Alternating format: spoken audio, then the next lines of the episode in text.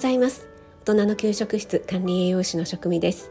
主婦はシェフじゃない。簡単なものでもあなたが楽しんで作るのが一番。毎日食べても飽きない味こそ家庭料理。そんな思いで配信しています。はい。今日は忙しいの罠について少しお話ししてみたいと思います。皆さんいかがですか？毎日忙しいですか？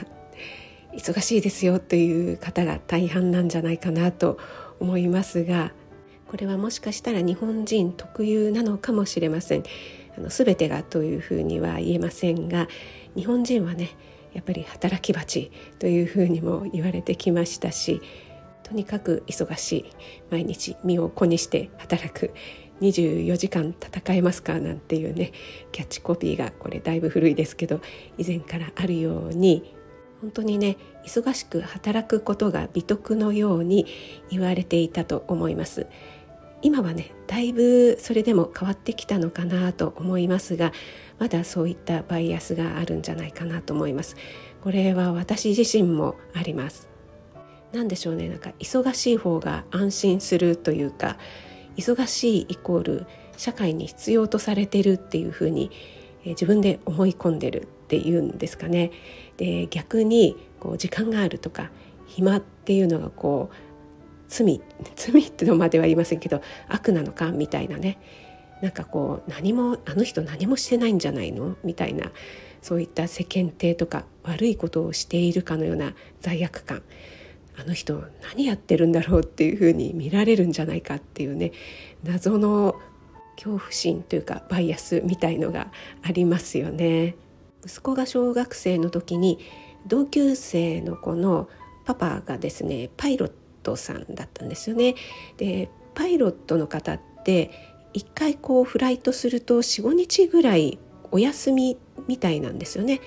そうすると、えー、その間ずっと家にいるじゃないですか。でやっぱり土日が休みっていう仕事だけではないので平日休みの方もねたくさんいらっしゃるので平日例えば1日2日休みなのは何とも思われないけども45日も家にいるとなんか気まずいというか あのお父さんどうしたんだろう とかね。なんか平日なのに毎日家にいる失業でもしちゃったのかしら みたいな。そんな風に見られてるんじゃないかしらなんていう風にねママがおっしゃってましたけども。まあね半分は冗談だったとしても半分はねあるんじゃないかなって思いました。皆さんいかがでしょうか？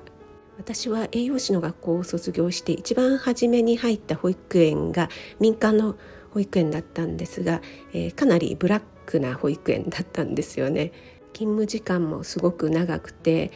サービス残業もねバンバンあるみたいなところだったのでただ私本当にザ昭和で生まれた世代だったのであまり疑問にもね思わなかったっていうところがありましたね。まあ、疑問にね思わなかったわけではないんですけどもどこもこんなもんだろうなみたいな感じで諦めていたみたいなところがありました。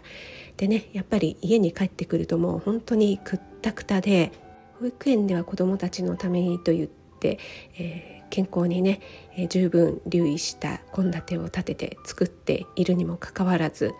家に帰ってくるともう遅くなっちゃって疲れているし大した料理もできない、えー、一番ね自分の身近にいる家族に栄養士でありながら適当な食事を作っている自分はなんだかなっていうふうにね思っていた時期もありました。そんな気持ちも持ちつつ毎日忙しくしている自分忙しいんですアピールみたいのをねちょっとしていたところがあったなって今になってみると思います。今フリーランスになってみて時間に余裕ができた時にふと考えてみたんですね今までの常識を疑ってみるということでそもそもそんなに忙しく働かなくちゃいけないのかな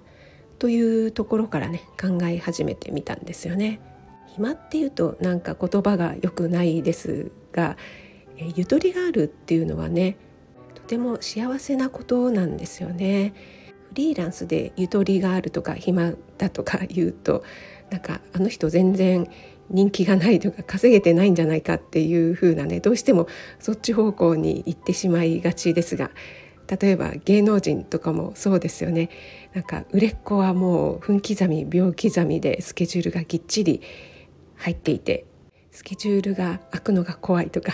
スケジュールが空いているともう本当に売れない芸人みたいなね。食べるため生活をするための稼ぎっていうのはねやっぱり必要なものですけども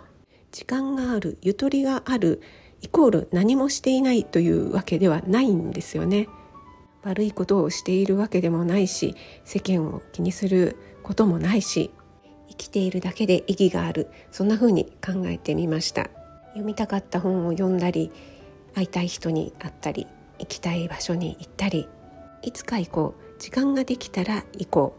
う。忙しくなくなったら行こう。と思っていてもその思考のままだと永遠にそういう時間そういう日は来ないかもしれません。そんな風にいつもの常識今までの常識思考を